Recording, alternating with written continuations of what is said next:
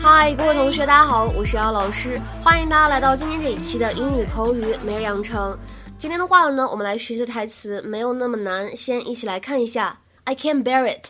Everybody canceled on me, and now you too. I can't bear it. I will make you a Bellini. Everybody canceled on me. And now you too. I can't bear it. Everybody canceled on me, and now you too.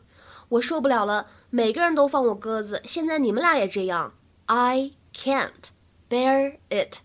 Everybody canceled on me, and now you too. 在这段台词朗读过程当中呢，我们需要注意一下，首先开头的位置，这个 can't 它的英美发音不同，在英式英语当中呢，它读作 can't，而在美式英语当中呢，读作 can't。当这个 can't 后面加上 bear，再加上 it 的时候呢，其实前两者当中呢，可以有一个完全失去爆破的现象，而后两者当中呢，可以有一个连读，所以读出来的话呢，就会变成 can bear it，can bear it。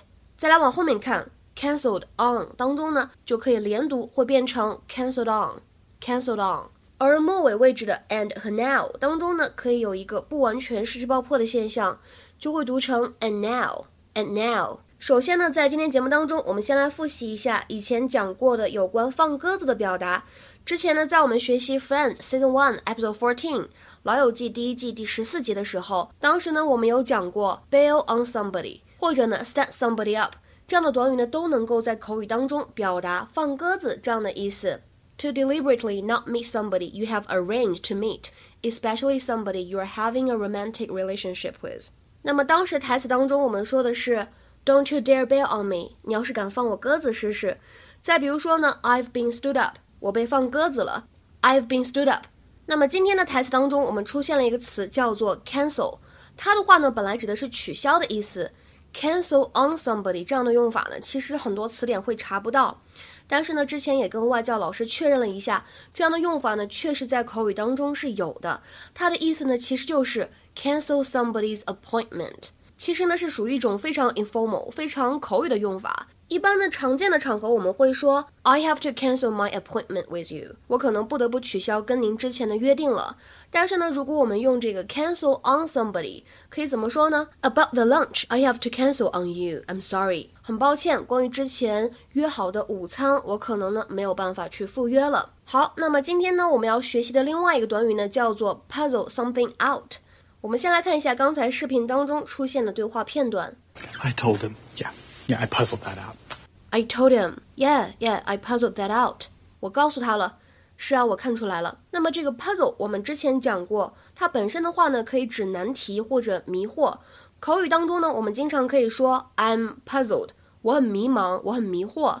那么这里的 puzzle something out，很明显的 puzzle 它是当做一个动词来使用的。这个短语的意思呢，就是通过仔细的思考，发现了一个非常难或者非常困扰的问题的答案。To find the answer to a difficult or confusing problem by thinking carefully，其实说白了呢，就是这个 figure something out 这样的意思。那么有关这个 figure out，我们之前呢在第八十二期节目当中有讲解过，大家可以往前翻一下，复习一下之前讲过的内容。那么今天呢，给大家举两个例子，比如说第一个，He was trying to puzzle out why he had been brought to the house. He was trying to puzzle out why he had been brought to the house. 他呢一直在努力思索为什么他会被带到这个房子里面来。再比如说，She seemed to be trying to puzzle out who the caller might be。她似乎一直在努力想要去找出到底是谁打的电话。She seemed to be trying to puzzle out who the caller might be。今天的话呢，请同学们尝试翻一下下面这个句子，并留言在文章的留言区。他们还在苦苦思考。怎么样能够在不损失数据的情况下让系统恢复运行？OK，我们今天节目呢就先讲到这里了，拜拜。